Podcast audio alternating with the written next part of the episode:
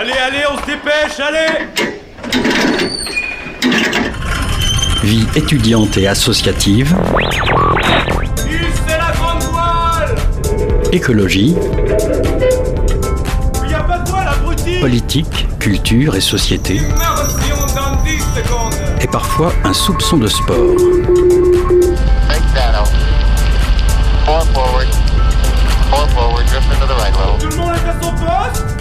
Du lundi au jeudi, 18h-19h, le sous-marin, la quasi quotidienne d'infos de Radio Campus Angers. 18h sur les ondes de Radio Campus Angers. Bonsoir à toutes et à tous et bienvenue à bord du sous-marin. Au programme ce soir, on revient avec vous sur les 16 projets lauréats du budget participatif d'Angers. Plus de 10 000 votants, 1 million d'euros de budget. On en parle avec Karine Angèle, adjointe au maire d'Angers en charge de la citoyenneté, et Marc Faugère, responsable de la mission participation citoyenne. En deuxième partie d'émission, nous avons décidé de parler d'Halloween. Cette fête détestée et honnie par Christine Boutin célèbre la peur issue de la tradition celte. C'est à la base la fête des sorcières. Alors qu'est-ce que la peur? De quoi avons-nous peur? Pourquoi aimons-nous avoir peur? On en parle avec Aurélie Desfoy, psychologue spécialiste des questions de la peur et de l'angoisse. Vous entendrez également un reportage Pensée locale en partenariat avec la Frappe et la chronique de Loïc qui revient avec nous sur le changement d'heure. Ajustez votre gilet de sauvetage, le sonar du sous-marin va émettre pendant une heure ce soir.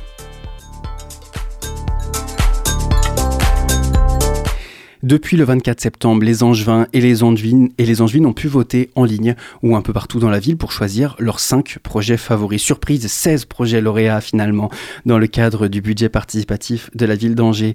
Karine Angèle, bonsoir. Oui, bonsoir à tous, bonsoir Hugo. Vous êtes adjointe à la citoyenneté à la ville d'Angers et vous êtes accompagnée de Marc Faugère. Bonsoir. Bonsoir. Responsable donc de la mission participation citoyenne. Plus de 10 500 votants. Est-ce que vous êtes satisfaite, Karine Angèle ah oui, ah, euh, là on peut pas ne pas être satisfait parce que 10 517 exactement, c'était euh, l'objectif qu'on voulait vraiment euh, atteindre. Donc on est très heureux, mais ça, a été le fruit d'un long travail et d'une mobilisation importante grâce à cinq étudiants en l'occurrence qui ont, qui ont joué les mobilisateurs de rue par exemple, mais aussi vraiment une mobilisation assez générale dans, beaucoup d'endroits de la ville. Donc voilà, je, je c'est pas une surprise, mais c'est une satisfaction. Satisfaction, bon, je vais quand même remettre mm. dans, le contexte général de la population angevine, 151 000 personnes si on considère vraiment juste Angers et non l'agglomération. Euh, ça fait 6,2% de participation. Si on se réfère à un scrutin national, c'est quand même très faible. Alors là, vous êtes dur, parce qu'en fait, euh, d'abord, on, a le droit de voter à partir de 11 ans. Donc là, quand on compte les habitants, on peut aussi compter les enfants euh, qui ont moins de 11 ans, on peut les enlever, déjà. non, mais ensuite, euh, c'est aussi, on va chercher les personnes qui sont intéressées, et souvent, on a une population, effectivement, qui est plutôt dans la zone étudiante, active, et puis, voilà, tous ceux qui sont un petit peu actifs, qui ont envie de, de participer à ce vote-là. On est très bien situé par rapport aux autres villes, vous en parlez peut-être tout à l'heure, mais euh, par rapport aux autres villes qui ont un budget participatif, on est très bien situé. Et c'est vrai que l'objectif absolument super, ce serait d'avoir 10%. Hum, et euh, on est sur un pourcentage qui est très faible aussi par rapport à un budget global hein, de la ville, par rapport à un budget qui pourrait, euh, qui est celui de la ville et qui du coup est décidé par la, politique représentative, qui sont donc ce que nous sommes les élus et qui demandent du coup une autre mobilisation et un peu une mobilisation différente. Là, on est sur un budget qui, toute proportion gardée, est important, certes, un million d'euros, mais qui au regard de, de, la dépense globale, en fait, est, voilà, est relatif. Oui, ça, fait à peu près euh, 6,50 euros, euh, euh, je crois, par Angevin et Angevine pour financer ce budget participatif. Euh, pour replacer dans le contexte, et vous, vous, vous, en parliez, à Tours, première édition qui vient d'avoir lieu là cette année, on est à près de 6000 votants, tandis qu'à Rennes, pour leur cinquième édition, donc, qui a le, donc nous aussi ici à Angers, c'était la, la, cinquième, 17 000 votants. Il y a des disparités, mais finalement, de manière générale, c'est un scrutin euh, qui peut avoir des... Voilà, les gens s'engagent, mais pas toujours de la même manière. Pourquoi il y a 17 000 personnes à Rennes et un peu moins à Angers, au-delà de la proportionnalité avec le nombre d'habitants? Alors écoutez, euh, oui, déjà, ils sont plus nombreux hein, à, Rennes. On, il faut partie des villes euh, initiatrices comme nous. Donc on est cinq villes fondatrices du budget participatif, dont Rennes. Et peut-être que ils ont une façon d'aborder le, la, recherche des idées qui est peut-être différente, mobilisée. Je ne saurais pas trop vous expliquer aujourd'hui. On va, en tout cas, on y travaille. On était avec eux la semaine dernière. On, est, on retourne avec eux la semaine prochaine à Amiens. C'est quoi la différence entre le mode de faire de, de Rennes et le mode de faire à Angers alors précisément, euh, précisément, je ne peux pas vous dire, mais je sais qu'on a des différences assez importantes en fonction des budgets participatifs. Il y a 400 euh, budgets différents. Parfois, euh, c'est trois votes seulement. Nous, il y en a cinq. Parfois, ce sont un budget qui est bien plus important. Il y a jusqu'à plusieurs millions d'euros quand on est sur des départements, par exemple pour l'Occitanie. donc, on est vraiment sur des choses qui sont qui sont pas forcément comparables en fait. Alors peut-être qu'il y a d'autres éléments techniques que je n'ai pas. Marc mm. Fogère bah, effectivement, avec Rennes, c'est euh, avec Rennes, Grenoble. Je vous laisse bien parler dans le micro. Paris, Montreuil et, Clermont-Ferrand, c'est les, villes un peu fondatrices qui ont fondé un peu les principes euh, aujourd'hui qui s'appliquent partout du budget participatif. Donc il n'y a pas des différences fondamentales. Après, techniquement, il y a des choses qui sont un peu différentes. C'est vrai qu'Angers, la particularité du budget participatif d'Angers, c'est la place qu'on laisse et qu'on demande aux porteurs de projets, c'est-à-dire aux citoyens de prendre dans le portage de leurs projets. À Rennes, par exemple, il n'y a pas une demande aussi forte euh, de, aux gens. Est-ce que le budget participatif d'Angers, c'est un peu finalement la ville d'Angers qui recherche des bénévoles pour mener à bien des projets et que finalement vous, vous financez ces projets portés par des bénévoles? Ah, enfin, il semble pas. C'est pas le principe de base. Hein. Je, vais peut-être laisser euh, Madame Angel expliquer ça. Le principe de base, c'est quand même que c'est le budget de la ville. Et ce que disait Madame Angel, c'est que sur une partie du budget, l'affectation des crédits, qui normalement est décidée par et la loi d'ailleurs le, précise. Hein, c'est pour ça que à chaque fois les résultats sont validés par le conseil municipal. L'affectation des crédits publics de la ville sont décidés par le conseil municipal. C'est la loi. Et là, cette euh, expérimentation qui existe maintenant depuis cinq ans, c'est que une petite partie de ces crédits, on décide que c'est les habitants qui vont décider de l'affectation. Et Donc c'est pas du bénévolat. Sauf que c'est eux qui portent le projet. c'est eux qui le mettent en réalisation, c'est eux qui le portent derrière. Non, en fait c'est pas une subvention, hein, on est bien d'accord. En fait l'idée c'est que euh, on demande aux angevins de participer avec une idée, d'apporter une idée, mais elle ne leur appartient pas ou plus au moment où elle est élue par exemple. Et donc c'est ensuite bien la ville qui met en œuvre et qui vont co-construire avec le porteur de projet. et des villes, effectivement, vous Quel est le rôle du porteur de projet finalement une fois que son projet a été euh, validé bah Derrière, après, bon, bah, c'est bon, la ville fait ce qu'il veut avec, et puis moi je retourne chez moi euh, boire ma tasse de thé Non, parce que ce serait le cas par exemple dans d'autres villes. Et là, ça demanderait moins d'implication. Et c'est peut-être pour ça aussi que du coup, peut-être qu'il y a plus d'investissement d'ailleurs des habitants parce qu'ils se disent, au fond, moi je donne mon idée, après ils s'en débrouillent et puis ils en font ce qu'ils veulent derrière. Ça me demande pas ni de temps, ni d'énergie, ni rien. Donc peut-être qu'effectivement, ça permet à pas mal de personnes du coup d'adhérer au, au, au, concept. Nous, à Angers, on se dit, il faut vraiment être acteur. Ce qu'on cherche, c'est pas des gens qui viennent déposer, qui repartent en se disant euh, ensuite euh, débrouillez-vous. Nous, ce qu'on veut, c'est des gens qui viennent co-construire avec nous. Mais effectivement, on leur donne pas une subvention particulière pour ça. Euh, si j'ai un artiste qui vient et qui me dit je voudrais une fresque, c'est pas forcément lui qui va la faire. En revanche, l'idée qu'il a partagée, elle est là et il va nous aider à choisir, par exemple, l'artiste qui va ensuite porter, porter le, enfin, qui va, qui va être l'artiste en lui-même, etc. Donc, on est vraiment dans une idée de co-construction. C'est sur deux ans, ça demande du temps, mais en même temps, on se dit que c'est comme ça qu'on fait du lien, comme ça qu'on construit ensemble. Et en fait, on, percute, si vous voulez, à ce moment-là, euh, votre vision d'usager. Et puis parfois des aspects techniques en se disant, ben moi je sais comment ça pourrait être, mais comme je ne sais pas, en fait je ne suis pas l'utilisateur de l'objet, j'ai quand même besoin d'avoir euh, un utilisateur en face pour, pour, pour que du coup il ait l'expérience, retour d'expérience. Et donc le porteur de projet euh, a ce rôle d'utilisateur Exactement, exactement. Hmm. Et on est en train de confronter les idées et se dire que tout seul, bah, on saurait faire un truc, mais, mais le faire à deux, c'est quand même mieux parce que du coup, bah, on vient compléter vraiment l'idée. Et l'exemple, je pense à ça parce qu'avec Radio Campus, vous avez été euh, co-constructeur d'une idée qui est l'espace de musique en plein air. Alors Radio Campus, non, mais c'est effectivement l'association de notre programmateur musical, Étienne Devèche. Pardon, voilà, c'est ça mais pas très loin. Donc on voyait bien qu'il y avait une histoire de voilà. Et on, et on, en parlait juste avant en se disant justement euh, si c'était si c'était moi ou nos services techniques qui avions qui nous étions dit tiens il nous faudrait un espace de musique en plein air, on n'aurait sûrement pas fait l'objet comme il est aujourd'hui. Et donc vraiment, en fait, le temps de construire ensemble, ça a donné un truc super différent. Et en fait, bah voilà, c'est toute une pédagogie en fait de échanger entre les techniciens et les usagers qui font que du coup, on a, on a quelque chose de plus grand à la fin. Vous en avez sûrement entendu parler, en mm. tout cas en hors vous m'avez dit que oui, Antoine Bézard.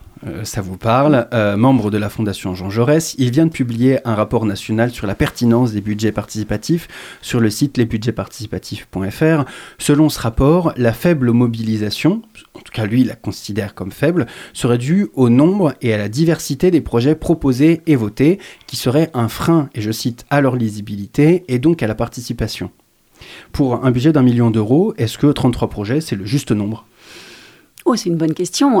Alors écoutez, euh, on a eu toujours euh, entre euh, le 33 et 45 idées.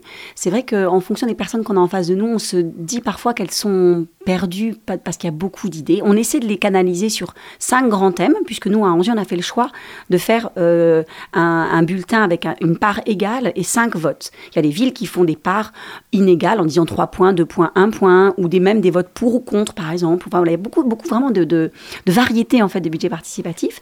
Euh, et donc, on se dit qu'en en, en, mettant cinq catégories et en mettant à peu près, disons, euh, une huitaine d'idées par, par catégorie, on arrive quand même à quelque chose d'intéressant. Il faut un peu de temps pour les lire. Et on a eu une fois, euh, je pense à une vieille dame qui, qui, avait du mal à lire les idées et à les comprendre. Ben voilà, on a dû lui expliquer une idée par une idée. Et c'est vrai que peut-être que euh, ça justifie euh, une variété et à la fin, ça justifie aussi un nombre de projets autant variés. C'est ça qui fait plaisir à la fin, honnêtement. Parce que mm. finalement, mm. là, il y a 33 projets, mais quand on regarde vos cinq thématiques, le nombre de projets par thématique n'est pas strictement identique. Ah oui, non, mais, parce que c'est pas nous qui choisissons. On choisit pas les idées. Hein. Enfin, je dirais, les idées, elles nous, sont, elles nous sont proposées. Donc ensuite, on les catégorise. Oui, mais là, par exemple, pour cette année 2022, il y avait, je crois, plus de 200. 197. 197 projets. Mm. Euh, vous en avez choisi 33. Comment se fait la présélection? Ah, Oui, alors on choisit. Non, non, attendez, ouais, effectivement, c'est important. Euh, on sourit parce qu'en fait, euh, justement, l'idée, c'est qu'il n'y ait pas de, de, de, de, comment dire, de choix d'opportunité. On n'est pas en train de se dire, il y a quelque chose qui politiquement me plaît ou techniquement me plaît ou que ça correspond à ce que j'attendais. On n'est pas là-dedans. On est vraiment dans c'est recevable c'est-à-dire qu'au regard du règlement, il n'y a pas d'investissement euh, de, fonctionnement après. Enfin voilà, tout est très très lisible sur, la plateforme, vous irez regarder. On a euh, les choses qui sont faisables. Moi, si je veux un arbre place du ralliement, bah, c'est pas possible, il y a un parking en dessous. Donc voilà, c'était recevable, mais ce n'est pas faisable. Et en fait, au regard de ces deux choses-là, eh bien, on dit, OK, dans ce cas-là, c'est parti et on accepte votre idée. Les 192, 17 euh, idées, elles ont ensuite été surtout relues et ensuite, par exemple, regroupées parce qu'on a le porteur de projet des bancs, par exemple. Elles sont en fait, elles étaient quatre personnes à avoir à peu près des idées connexes. Et en se disant, ben, les quatre, elles ont plus de chances de gagner ensemble. Et voilà, donc en fait, on a un peu, plus ou moins, euh, accompagné les, uns et les autres à pouvoir regrouper leurs idées. La même chose pour le lieu de musique en plein air l'autre jour. Eh bien, voilà, c'est plusieurs associations qui se sont retrouvées ensemble avec une idée qui était quand même, qui était, et qui du coup est plus grande ensemble. Et en plus, ils ont plus de chances de gagner à la fin quand même. J'ai une question sur, mm. qui, est très politique, c'est-à-dire qu'est-ce que c'est la volonté de la mairie? Est-ce que c'est qu'un nombre euh, de projets importants euh, puissent être réalisés? Ou bien c'est que la participation soit en hausse? Euh, Que veut la mairie finalement grâce à ce projet participatif? C'est réaliser des projets pour la ville ou c'est donner la parole aux citoyens? Alors, ma volonté, dans ce cas-là, au moins je vais vous dire ce que je, ce que je pense et ce, que, ce qui m'anime dans ce projet, c'est véritablement véritablement de partager la décision publique. Oui, c'est de, de, pouvoir venir compléter la hum, démocratie représentative que, que, je suis en tant qu'élu, puisque j'ai eu mon mandat effectivement, et donc on pourrait considérer qu'une fois que je l'ai eu, dans six ans, je vous redemanderai votre avis, euh, mais que entre temps, en fait, sur des idées qui sont de l'ordre de la construction, du, du, vivre ensemble, du lien aussi, parce qu'on a beaucoup de choses qui, qui, travaillent sur la solidarité et le palmarès de cette année nous montre encore plus de solidarité. Eh bien, voilà, c'est de pouvoir partager cette décision publique. Euh, et, donc ça, ça, c'est pour moi le moteur numéro un et le moteur numéro deux, c'est vraiment euh, d'aller d'aller chercher le plus d'angevins et d'angevines possible, aussi bien dans dans les bonnes idées qu'ils ont et d'aller chercher ceux qui pensent qu'ils ne peuvent pas être acteurs de la ville et qui sont éloignés justement voyez, de, de, l'expression démocratique. Ils se disent, c'est plus pour moi, j'ai plus envie de voter. Et donc, à la fin, et ça, c'est le troisième volet, c'est le contrat de confiance qu'on a envie de recréer, quoi.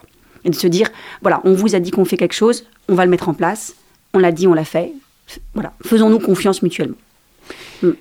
Cette année, 16 projets mm. euh, ont été choisis. Alors l'année dernière, c'était euh, c'était 9. Donc là, euh, je, me suis demandé comment est-ce qu'on ça se fait que des fois on arrive à 16, des fois on arrive à 9. Pourquoi c'est pas toujours le même le même nombre de, projets qui à la fin sont élus? Et donc je, me suis lancé un petit calcul. imaginons que vous arriviez à 15 projets. et que, et, que à la fin des 15 projets, le budget à la fin est de 950 000 euros sur un million d'euros. il reste 50 000 euros de budget. Et, or, le 16e projet avec le plus de scrutin, 250 000 euros. C'est parce qu'il y a des projets qui, qui, coûtaient, enfin, dont, le budget était à 250 000 euros. Donc évidemment, là, le budget aurait été dépassé. comment est-ce que vous auriez fait? Imaginons que le dernier projet choisi en nombre de votes soit un, budget, un projet qui vienne casser tout le budget. il, y a un règlement, en fait, euh, un principe qui a été posé, c'est euh, euh, on, retient le total qui est le plus proche du million. soit c'est un peu en dessous, soit c'est un peu au-dessus. Mais c'est en fonction du dernier projet qu'on, va, dont on va additionner le montant, on va retenir là où on est le plus près du million. Alors des fois, cette année, c'est 995 000 euros. On est assez proche du million. Euh, l'année dernière ou il y a deux ans, c'était 1 million 25 000. Donc on, retient l'idée, c'est un principe tout bête, de se mm. dire à le, on est le, plus, le total qui est le plus proche du million. Et peut-être compléter sur un élément qui était, qui était euh, savoureux en 2018, c'est qu'il y a un projet qui avait été repêché, on avait, on avait choisi de repêcher un projet, qui était le, plus jeune garçon qui avait porté un projet à 11 ans, et on avait trouvé qu'il était, euh, il était juste derrière en fait, hein. il n'avait pas gagné, il était juste le, projet lauréat, ben, donc il y avait 16 la première année, donc ça va être le 17e sans doute. Hum, et, euh, et le maire, Christophe Véchu, à ce moment-là, avait décidé de repêcher son projet parce qu'au vu du, au regard de, l'âge, de, l'engagement du jeune et puis du projet, on s'est dit allez, on dépasse le million et on dépasse euh, et on dépasse la règle. Voilà, il y a eu euh, cette euh, cette exception qui confirme la règle, mais c'est bien français. Est-ce qu'on préfère avoir plus de projets avec une diversité de projets retenus ou alors des gros projets qui coûtent cher? Imaginons que le projet numéro 6, alors qu'il reste 250 000 euros de budget, soit un projet à 250 000 euros de budget. Est-ce que tous ceux qui viennent ensuite, du coup, sont, sont, sont éliminés? Ça, j'ai tendance à dire, c'est les enjoints, enfin ceux qui votent qui en jugent. Hein. Nous, on peut avoir des préférences. Moi, en tant que technicien, je me dis, moi, il y a de projets à mettre en œuvre. mieux c'est, mais c'est là pour le coup, c'est les angevins qui jugent. Hein. Ils, connaissent tout, ils connaissent les projets, ils connaissent les montants de chaque projet. Il y en a certains qui vont, qui vont choisir les projets en fonction de leur montant aussi. Donc euh, là, pour le coup, l'intérêt, c'est que c'est vraiment les angevins qui jugent, enfin ceux qui votent qui jugent. Ah, et moi, en tant que politique, évidemment, je suis très heureuse d'avoir fait euh, hier 16, euh, 16 projets lauréats parce que ça me fait autant d'angevins heureux et contents. Et c'est vrai que dans mise en place, après, on est bien d'accord que du coup, si à 16 lauréats, c'est que ce sont des montants aussi moins élevés. Donc, ce sont des projets qui demandent quand même un investissement un petit peu moindre que le projet euh, énorme à 330 000 euros qu'on a eu une année sur euh, l'art, euh, à ouvert, qui était un énorme projet, donc très lourd à porter aussi. Donc j'ai plutôt tendance à préférer aujourd'hui, en tous les cas, à satisfaire un maximum de personnes avec, un, avec des choses qui sont qui paraissent pas forcément voilà un investissement important, mais qui pour autant viennent agrémenter la ville de manière vraiment différente et notable. Ouais. Le projet euh, qui a reçu le plus de, mm. suffrages euh, est le projet euh, numéro 25, qui est Casier solidaire, une clé pour les sans-abri. Le principe est assez simple, mm. mettre à disposition des personnes sans-abri des casiers dans lesquels ils vont pouvoir déposer leurs affaires et également créer un espace de vie autour de ces casiers pour recréer du lien social. Qu'est-ce que ça dit sur les angevins et les angevines? Alors d'abord, il y a eu un plébiscite. Hein. Il faut quand même se dire qu'il a eu 1000 voix de plus que le projet numéro 2, 4345 euh, voix euh, de mémoire. Euh, donc c'est vraiment, voilà, ça remporte par rapport aux 10 517 votants. Vous voyez qu'on est même sur un carton plein. c'est très bon signe. Ça prouve quand même qu'il y a, c'est une vraie solidarité, une vraie recherche de solidarité. Et clairement, nous, dans les électeurs, des gens qui venaient voter, on voyait des gens qui venaient d'abord voter pour celui-là et qui ensuite, du coup, comme il y a cinq projets à voter, allaient voter pour autre chose. Donc c'est pour ça que la, variété des projets emmène, vous voyez, si vous voulez, avec un projet solidaire, et ça a emmené quatre autres projets derrière, qui n'étaient pas forcément pour ça qu'ils étaient venus se mobiliser, mais voilà, ça a entraîné avec euh, lui ça. Donc ça, moi, ça me donne plutôt euh, euh, un, bon signe. c'est aussi au regard de la population qu'on a sollicité. on est vraiment, on a une majorité d'étudiants, on a pas mal de jeunes qui viennent voter. Je pense que c'est aussi cet élan qu'on retrouve beaucoup dans une euh, population étudiante, je trouve, de solidarité vis-à-vis des, euh, des, personnes sans domicile fixe. C'est un projet qui a été porté par une étudiante et une... Euh, enfin, c'est deux étudiantes, une infirmière, il me semble, ça. une, infirmière, une infirmière et une en M2.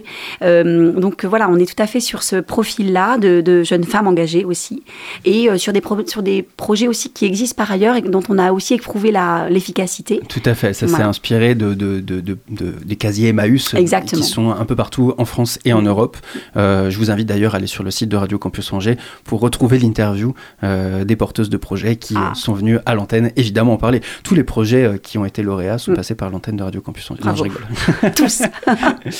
Euh, dernière question mm. pour faire un, petit point. Il euh, faut que je choisisse entre deux questions qui ah. sont quand même très intéressantes, mais j'ai pas tout à fait le temps. Peut-être la réalisation des projets, les projets qui ont été choisis et, élus en 2021. Est-ce que vous pourriez nous en dire où ça en est? Quels sont les projets qui sont déjà visibles dans la ville? Alors, euh, on a deux ans pour les réaliser. Donc, euh, globalement, on là, ça fait un. Là. C'est ça. L'horloge tourne, tic tac. tic tac. Alors, euh, on est plutôt en train d'inaugurer ceux de 2020, pour être honnête en ce moment. Du coup, puisqu'on est dans notre notre engagement, l'engagement aussi politique. le dernier qu'on a inauguré et qui est vraiment super, c'est les pompes à vélo et les bornes de réparation de vélo dans la ville. Là, c'est vraiment le dernier, le tout chaud là que vous pouvez trouver dans la ville. On a un quasiment au coin d'ici, puisque c'est devant la Cato, sur la place André Leroy. voilà, il y, y, a une borne de gonflage voilà, euh, ce genre de choses. Donc là, deux ans, vous allez sur le site écrivons.g.fr et on est totalement transparent. Donc on a le pourcentage d'avancement du projet. 0, 50, 100% réalisé. Ou pourquoi est-ce qu'on ne va pas pouvoir le faire? Parce qu'il euh, y a des raisons techniques parfois. Les Finalement, il y a des projets qui ne peuvent pas se faire Finalement, il y a des projets qui peuvent se faire. Euh, pour l'instant, non. On en a un qui est un peu bloqué, il faut vous le dire. Par exemple, sur une ligne de nage, par exemple, on est sur une histoire juste de, de, de, responsabilité, en fait. Voilà, des choses comme ça. Mais euh, tout ça, à chaque fois, on l'a mis sur le site écrivons.g.fr. Et euh, globalement, on est toujours. c'est jamais. Non, notre objectif, c'est de le réaliser. Et entre l'idée qui est portée et ce que ça va devenir deux ans après, je vous ai dit, ça. En fait, ça grandit avec le projet, ça grandit avec l'époque aussi. Et, vous dites que ça grandit, ça veut dire que ce n'est jamais revu à la baisse Ah non, Jamais. Ah non ah non, non, non, jamais revenir parce que parce que c'est pas l'objectif et puis on n'est pas là pour décevoir, donc on est là pour euh, pour donner envie. Hein. Non. bon, et eh ben peut-être un dernier mot? Non, de, le, projet euh, qui est arrivé en tête en 2021 est déjà mis en œuvre. C'était la tente de, troc, euh, qui a été inaugurée fin septembre au marché Leclerc. Avec Mathilde, bien sûr, qui était une jeune fille absolument extraordinaire aussi. Voilà, en, deuxième, on, étant cycliste, j'ai hâte de renforcer la visibilité euh, des, contresens cyclables en ville. Un projet à, à, 100 000 euros, deuxième. De, Il y a beaucoup qui sont faits là. Il y a, pas mal de, rues où il y a le, marquage au sol des contresens a déjà été fait. Tout ça pour dire que la, il y a une très grande variété de projets euh, proposés par les Angevins et les Angevines à destination des Angevins et des Angevines. Merci beaucoup, Karine Angels, d'avoir répondu à, nos questions. Merci beaucoup également à Marc Fauger, responsable de la mission euh, participation citoyenne, d'avoir été avec nous ce soir. Ce soir. Euh, pour suivre l'avancement de tous ces projets, rendez-vous sur écrivons.angers.fr.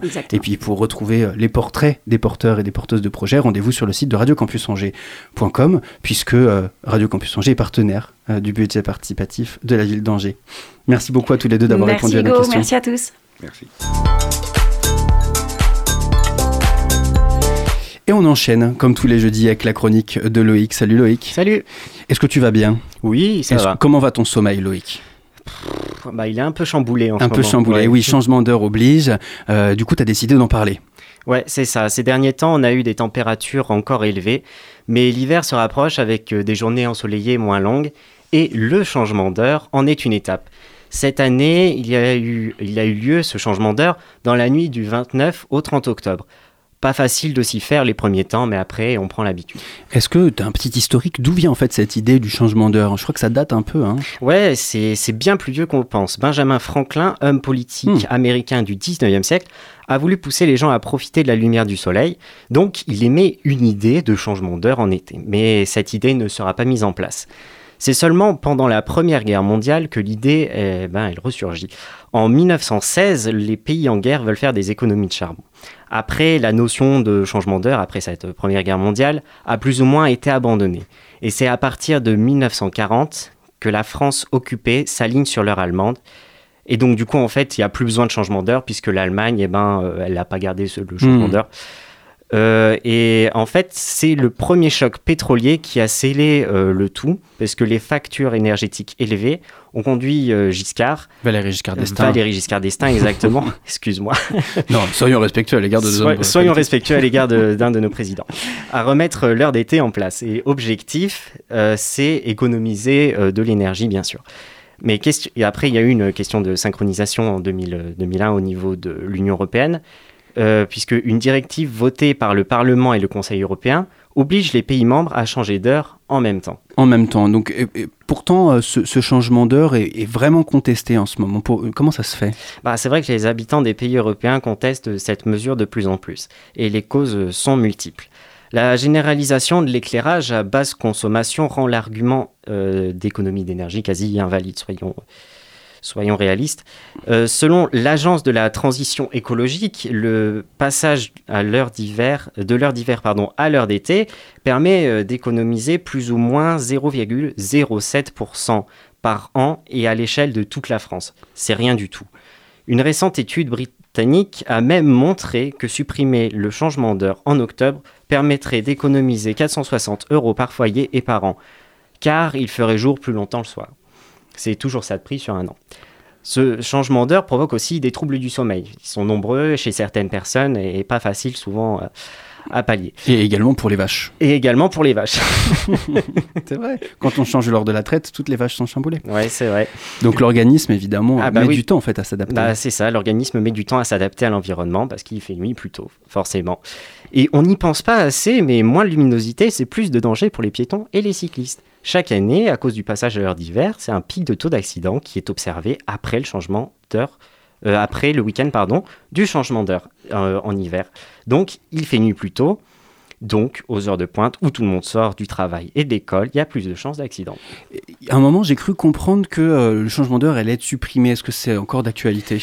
Bah, c'était bien parti, mais en, 2018, en fait, si tu veux, un texte de loi européen prévoyait la suppression du changement d'heure été comme hiver à compter de 2021. Chaque État membre devait se coordonner un minimum dans leur choix de rester à l'heure d'été ou à l'heure d'hiver. Ce texte devait être adopté fin 2020, mais en raison du Covid, il n'est pas eu à l'ordre du jour du Parlement européen. Reste à voir s'il revient, et si tel est le cas, je pense que ce ne sera pas avant un moment. Merci beaucoup, Loïc, pour euh, cette chronique sur le changement d'heure, en espérant que ton... Est-ce que ton... Ça, va mieux maintenant, ton sommeil, quand même? Oui, quand même, oui. Moi, c'est chaud. Euh... Toute petite pause musicale, le temps d'une petite sieste sur les ondes de Radio Campus Angers.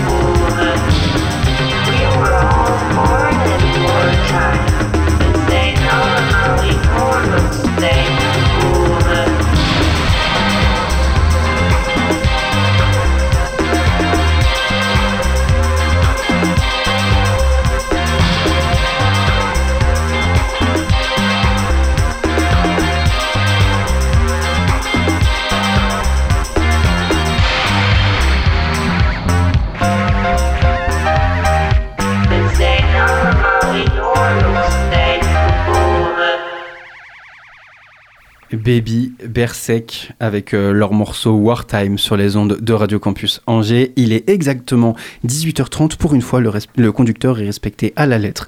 Ce qui change, ce qui fait plaisir, ce qui doit également vous ravir, chers auditeurs. Enfin, bon. ce qui, en tout cas, ça fait surtout plaisir à Mathilde qui est avec nous derrière les studios et qui est just on time pour son interview. salut Mathilde. Salut. Tu vas bien? Ça va, ça va. C'était Halloween. Et eh oui, récemment. Et euh, t'as fait, as fait un peu la fête? J'ai fait un peu la fête, oui. Oui. Ouais, déguisé. déguisé. Non, pas déguisé. Pas déguisé. Est-ce que tu as eu peur? Je j'ai regardé euh, Hérédité et c'était euh, effectivement flippant. Halloween, c'est la peur et c'est pour ça euh, qu'on accueille une psychologue qui va nous en parler sur les ondes de campus.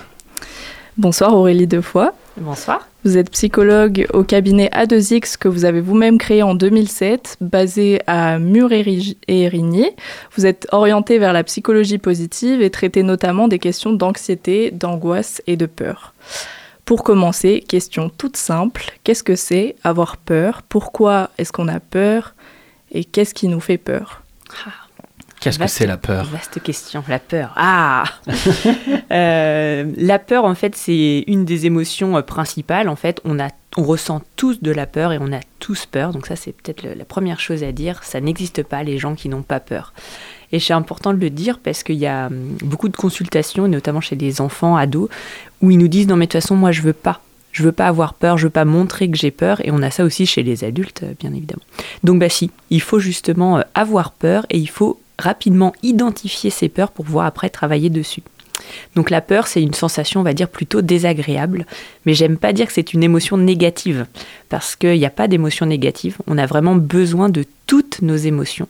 Par contre, la peur, elle, a des, elle a des symptômes qui sont pas très agréables à ressentir, et c'est pour ça que généralement, elle n'est elle est pas très aimée. Euh, comment, comment vous, est-ce que vous accompagnez vos, vos patients dans votre cabinet? Sur ces questions de peur. Voilà. C'est ça. Alors déjà, on va essayer de, de les aider à diagnostiquer, c'est-à-dire à poser le mot peur, parce que c'est rare que les gens arrivent, sauf sur les phobies. Ils vont vous dire j'ai peur des serpents, j'ai peur des araignées, j'ai peur de l'avion, j'ai peur de la mort. Mais souvent, ils disent voilà, je suis pas bien, je dors pas la nuit, j'ai des insomnies, j'ai des maux de ventre. Et progressivement, on va dire ah, mais il y a peut-être une peur là-dessous. Et c'est quoi cette peur? Même de l'agitation, de l'hyperactivité, ça peut être une peur. Euh, un conflit dans une entreprise, en dessous, il peut y avoir des peurs.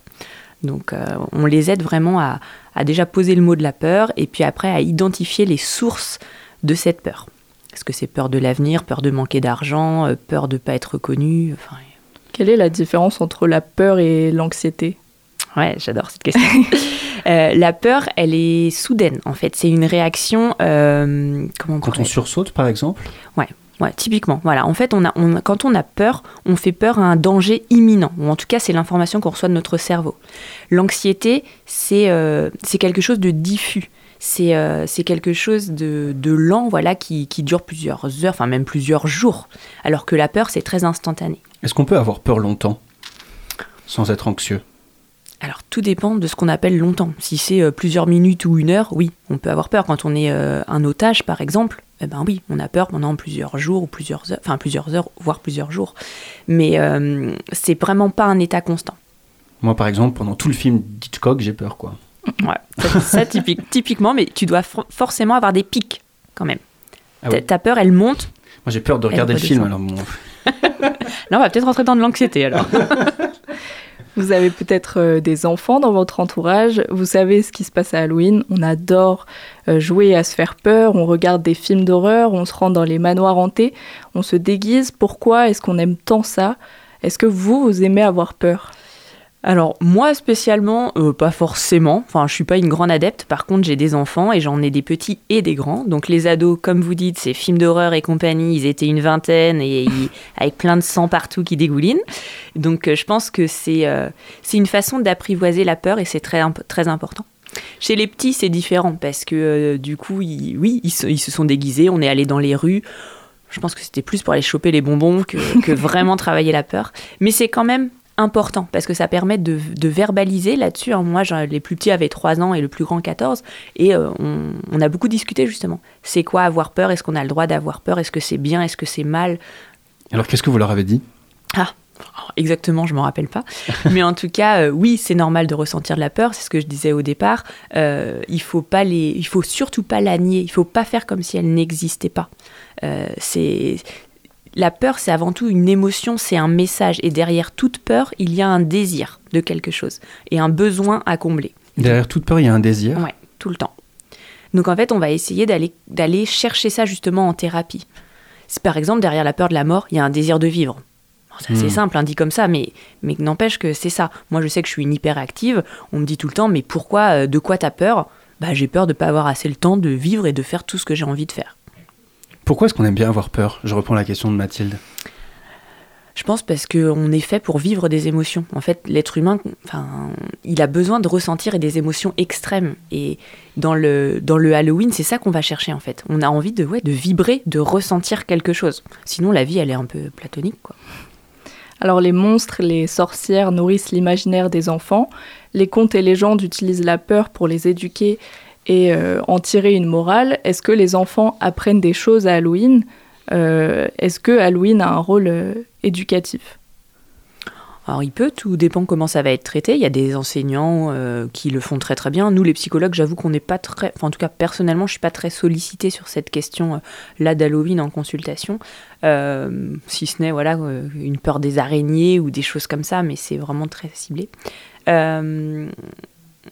Alors, votre question, pardon. Qu'est-ce qu'on apprend grâce à la peur? On apprend ses limites, quelles sont nos croyances, on apprend surtout à les dépasser en fait, on développe un espèce de pouvoir. Pour moi, je pense que les peurs, elles sont faites pour être transcendées. Donc on vient tester ouais, nos limites, je dirais. La peur est souvent considérée comme une émotion négative, vous le disiez. Euh, on n'aime pas avoir, avoir peur, mais est-ce qu'elle peut être bénéfique? Euh, j'ai l'impression, par exemple, que chez moi, ça réveille un peu l'instinct de survie. Alors euh, oui, ça peut être ça, mais bien sûr qu'elles sont bénéfiques parce que on a tous peur de quelque chose. On peut avoir peur de passer à la radio, par exemple. et donc du coup, le fait de l'avoir fait, et eh ben après, on a beaucoup confiance en soi en fait. On se dit ah ben en fait euh, c'est bon, je l'ai fait. Donc c'est pour ça que je dis tout le temps, il faut oser parler de ses peurs dans des groupes de parole par exemple. Nous on en fait beaucoup dans les cabinets et euh, on se rend compte que si quelqu'un n'a pas peur de la même chose que nous, c'est que justement c'est pas une peur euh, réelle. C'est un construit de nos croyances, de nos expériences de vie. Je suis la première à avoir peur de l'avion, je le prends pourtant régulièrement. Mais à chaque fois, je me dis, mais pourquoi ton cœur bat, pourquoi tu transpires alors que tout le monde est en train de se marrer et pense déjà aux vacances et au soleil En fait, la peur, c'est une construction sociale. Oui, ouais, ouais, ça. C'est marrant parce que j'avais un peu, comme disait Mathilde, un peu cette pour moi, c'est un peu l'animalité, quoi, la peur. Tout, les, animaux ont peur, nous on a peur, et c'est l'instinct de protection. Je, je, vais pas toucher cette plaque chaude parce que j'ai peur de la toucher parce qu'après je, vais me brûler. Et finalement, c'est la construction sociale qui fait que je ne dois pas mettre ma main sur la plaque. Alors non, c'est pour ça, il y a vraiment deux types de peurs. Il y a les peurs réelles et il y a les peurs irréelles. Là, pour moi, Halloween, c'est vrai que je suis peut-être partie là-dedans, mais parce que c'est une peur irréelle voilà, les fantômes, les morts vivants, enfin personnellement, j'y crois pas. donc euh, donc euh, on, s'amuse à se faire peur, mais après il existe des vrais dangers. Heureusement qu'on ressent de la peur quand on est proche d'une falaise, quand on voit qu'on va oui, avoir un accident, quand on voit quelqu'un tomber dans la rue, enfin je sais pas, il y a, y, a, mille peurs qui ont raison d'être en fait. Donc c'est pour ça qu'il faut pas les faire taire. Mais il faut vraiment distinguer les peurs réelles, c'est-à-dire est-ce que vraiment on est en danger de mort notamment? Parce qu'à la base, la peur, elle sert à se protéger de ça, hein, du danger, de la mort, des attaques, euh, des animaux féroces, mais quand même, euh, hormis dans les, dans les eaux, il n'y en a pas beaucoup qui traversent les rues d'Angers, je crois. Est-ce que ça peut pas devenir dangereux d'aimer se faire peur? Euh, Quelles peuvent être les, les dérives de la peur? Ben, certains jeux qu'on peut avoir notamment dans les cours d'école parfois, euh, je vais peut-être pas donner des mauvaises idées, mais voilà, tout simplement les jeux du foulard, je sais pas si vous, aviez entendu parler. Hmm. Quand c'est assez étranglé, euh, le plus longtemps possible. Et voilà, bon bah là, pour moi, on, on, rentre dans les, dans les dérives justement, ça c'est plus de la peur quoi parce qu'il peut être trop tard. Ou il y a même des, ados hein, qu'on voit sur tes tentatives de suicide et qui nous disent Mais non, mais c'est comme dans les jeux vidéo, madame, game over et ça recommence. Ah ben non, game over et ça recommence pas du tout. Donc là, vous voyez, on est, au-delà, on n'est est plus dans la peur. Et c'est pour ça qu'il faut bien définir la peur. L'imagination joue un rôle euh, important dans l'appréhension du danger. Euh, je peux pas m'empêcher moi de penser à certains films comme Shining de Stanley Kubrick euh, qui jouent constamment sur l'imaginaire du spectateur. C'est le cas des Dents de la Mer aussi, par exemple. Euh, la peur ressentie devant ces films, c'est la peur de ce que l'on ne voit pas et que l'on imagine. Euh, d'autres films d'horreur sont bien moins suggestifs et montrent l'objet de la peur en utilisant par exemple le screamer. Qu'est-ce que ça induit sur le public? Est-ce que en utilisant l'imaginaire, on a plus de chances de faire peur? Est-ce que en fait, quelles sont les différentes manières d'avoir peur? Moi, je pense qu'en fait, le cerveau, il fait pas la différence entre le réel ou l'imaginaire, et c'est bien tout le problème. Enfin, c'est à la fois un problème et c'est un terrain de jeu pour les cinéastes, etc. Mais oui, notre cerveau, lui, il distingue pas. Il distingue pas. Et donc, du coup, euh, moi, la première, je suis pas une grande adepte justement des films d'horreur parce que je les ressens à 3000%. Je fais partie des gens hypersensibles. Et quand mon mari a beau me dire, non, mais c'est un film, je sais, je suis pas folle, je sais bien que c'est un film. Donc, vous aussi, vous avez peur de regarder des films d'horreur. Hein, je ah ouais, je suis pas une grande adepte. Et donc, du coup, pourquoi je suis pas une grande adepte C'est parce que vraiment, j'ai, je transpire, je, je peux me mettre à trembler. Enfin, donc, c'est, c'est pas agréable et moi, j'ai pas envie d'aller connecter à ça. Donc votre mari regarde des films d'horreur ah bah, aussi Lui, il adore Saw. Enfin, nous, on est d'une autre génération, mais ouais. Non, moi j'ai trop peur de Saw. Et c'est ça, mais en fait, c'est ce que disait Mathilde, mais Saw montre quand même le gore, donc finalement ça joue sur la peur du sang, la peur de, de, de, de la, de la, douleur, alors que d'autres vont plus jouer sur le, la peur euh, cérébrale. Ouais. Là, on est en empathie en fait avec, dans Saw parce qu'on se met à la place de la victime en fait et on, on ressent. Bah, Ceci étant dit, dans Shining, qui joue sur la peur euh, plus mentalisée, on est aussi dans l'empathie avec la victime. Oui, ouais, mais comme vous dites, c'est c'est deux manières différentes d'avoir peur. Ouais, je sais pas euh, comment l'expliquer autrement. Bon alors pour conclure, quel, euh, quel rôle peut avoir le parent dans les peurs de son enfant? Est-ce qu'il faut impérativement les atténuer ou bien euh, lui apprendre à vivre avec? C'est compliqué pour un parent. Comment accompagner son enfant dans ses peurs sans lui transmettre les siennes? Alors ça, en effet, ben, il va falloir surtout l'aider à verbaliser et pas lui dire mais ça sert à rien d'avoir peur, n'aie pas peur. Ça, ça marche pas. D'accord? Quelqu'un qui a peur, bah, il la ressent dans son corps, cette peur, et il a vraiment besoin d'être rassuré pour aller la transcender. Donc il faut vraiment l'accompagner. Je je sais pas, mes enfants, je les ai accompagnés à ne serait-ce qu'aller acheter du pain à la boulangerie, tout simplement. Ça peut faire peur quand on est petit. C'est toutes les premières fois qu'ils font peur. Sur votre deuxième partie de question, moi j'ai transmis des peurs à mes enfants, notamment la peur de la mort du nourrisson par exemple, et toutes les nuits j'allais voir s'il respirait. En soi c'est pas mal, parce que je faisais quelque chose de bien, j'allais voir s'il respirait. Mais oui, bien sûr, je lui ai transmis quelque chose. Comment vous avez transmis ça euh Parce que ça se ressent en fait, la peur. Même moi, j'ai beau leur dire non, mais l'avion, euh, c'est génial. Mais ils voient bien qu'à chaque fois qu'on le prend, euh, maman, elle est quand même pas mm. hyper zen. Donc, c'est, on a, enfin, on, on, peut, comment je veux dire, on a beau faire tout ce qu'on veut, on peut pas tricher avec la peur, justement parce qu'on la ressent vraiment dans son corps. Mais par contre, on peut la, la prendre de la hauteur, prendre de la distance avec cette peur et la regarder autrement pour la faire évoluer. En fait, il faut en faire un allié, un ami, pour qu'elle ne contrôle plus notre vie, mais que nous, on reprenne le contrôle sur la peur. Et donc, en cabinet, typiquement, on va aider le patient à se confronter à sa peur, quelle qu'elle soit. Mais on va y aller progressivement. D'abord l'image d'une araignée, puis progressivement, on va pourquoi pas toucher une araignée, oh non. etc. Donc pour arrêter d'avoir peur, il faut l'affronter. oui, je pense. Eh ben merci Aurélie deux fois pour cet échange. Merci à vous. Et puis euh, joyeux Halloween. Oh, c'est passé. Ah oui, trop tard. à l'année prochaine. on n'est pas du tout dans l'actu, c'est la cata. Merci beaucoup Mathilde d'avoir préparé cette interview. Euh, tout de suite, nouvelle pause musicale sur les ondes de Radio Campus Angers.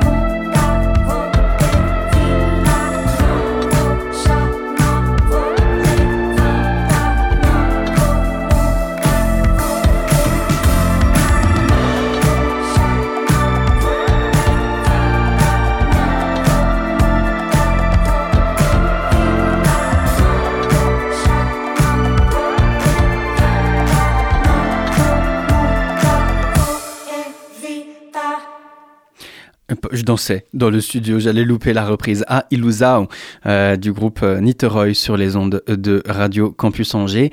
Il est 18h47 et tout de suite on écoute un reportage Pensée locale réalisé en partenariat avec la FRAP, la Fédération des radios associatives en Pays de la Loire.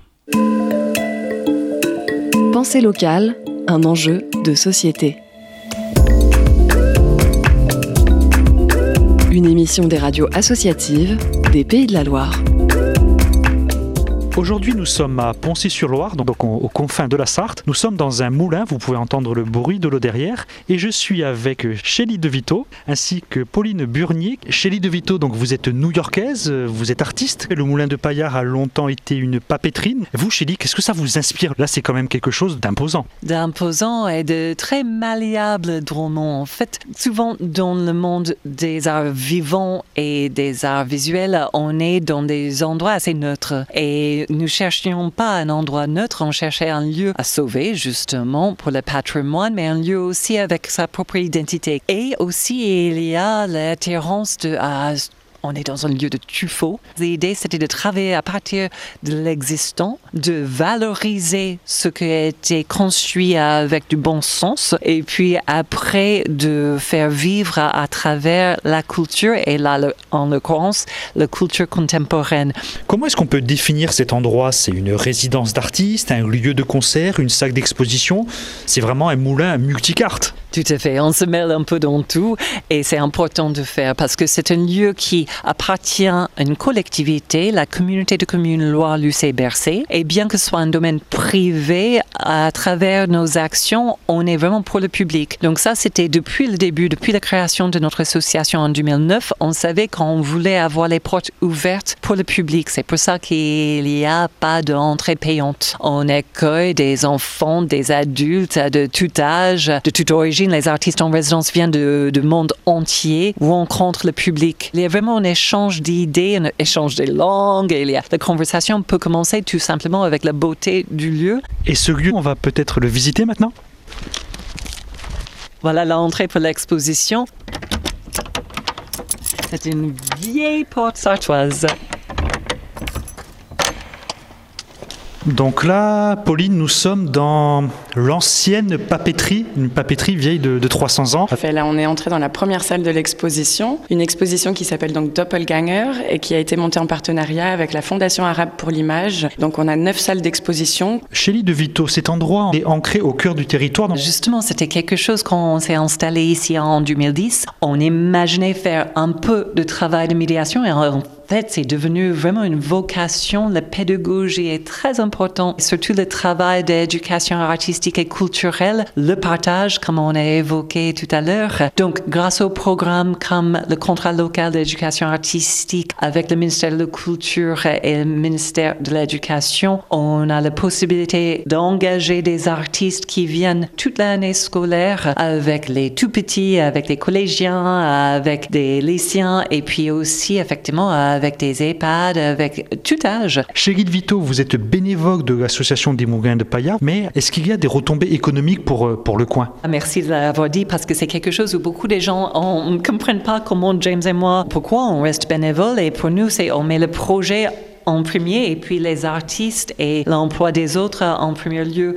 Ah, là, on va faire un échange avec une trentaine d'étudiants de beaux-arts de Berlin et de Marseille. On loue des chambres pour ces étudiants. Ce projet européen peut aider localement. Après, évidemment, il y a une retombée économique avec tout ce qui mange les artistes. Il y a juste le fait d'avoir 50 artistes en résidence chaque année ici. Notre idée était toujours justement de faire venir l'argent d'ailleurs, de travailler avec l'Europe, de travailler avec des privés. C'était vraiment beaucoup d'années de travail en amont avant d'arriver au beau partenariat que nous avons aujourd'hui avec des partenaires comme les propriétaires, Loire Lucé Bercé, le département de la Sarthe, la région Pays de la Loire, l'État, les associations locales. C'est vraiment un travail de longue haleine, un travail pointu, un travail d'écoute, un travail d'échange. Et voilà, donc nous avons fait le tour du moulin de Paillard. Nous avons appris tellement de choses sur cet endroit. Ancré au cœur de la vallée du Loire, nous étions avec Chélie de Vito de l'association des moulins de Paillard, Pauline Burnier, chargée de mission. Merci. Merci beaucoup à vous. Merci beaucoup, Paul Joseph.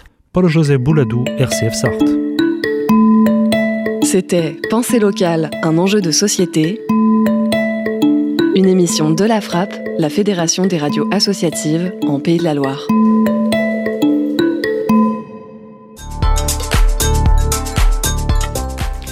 Un reportage donc à retrouver sur le site de la Frappe et sur le site de Radio Campus Angers, le radiocampusangers.com. C'est déjà la fin de ce sous-marin. Merci à toutes et à tous de nous avoir suivis. Merci beaucoup à Carla à la technique sans qui rien ne serait possible. Merci beaucoup à Mathilde d'avoir été avec moi ce soir et Étienne à la programmation musicale. Nous on se retrouve dès la semaine prochaine à bord du sous-marin. En tout cas d'ici là, n'oubliez pas, les bonnes ondes, c'est pour tout le monde.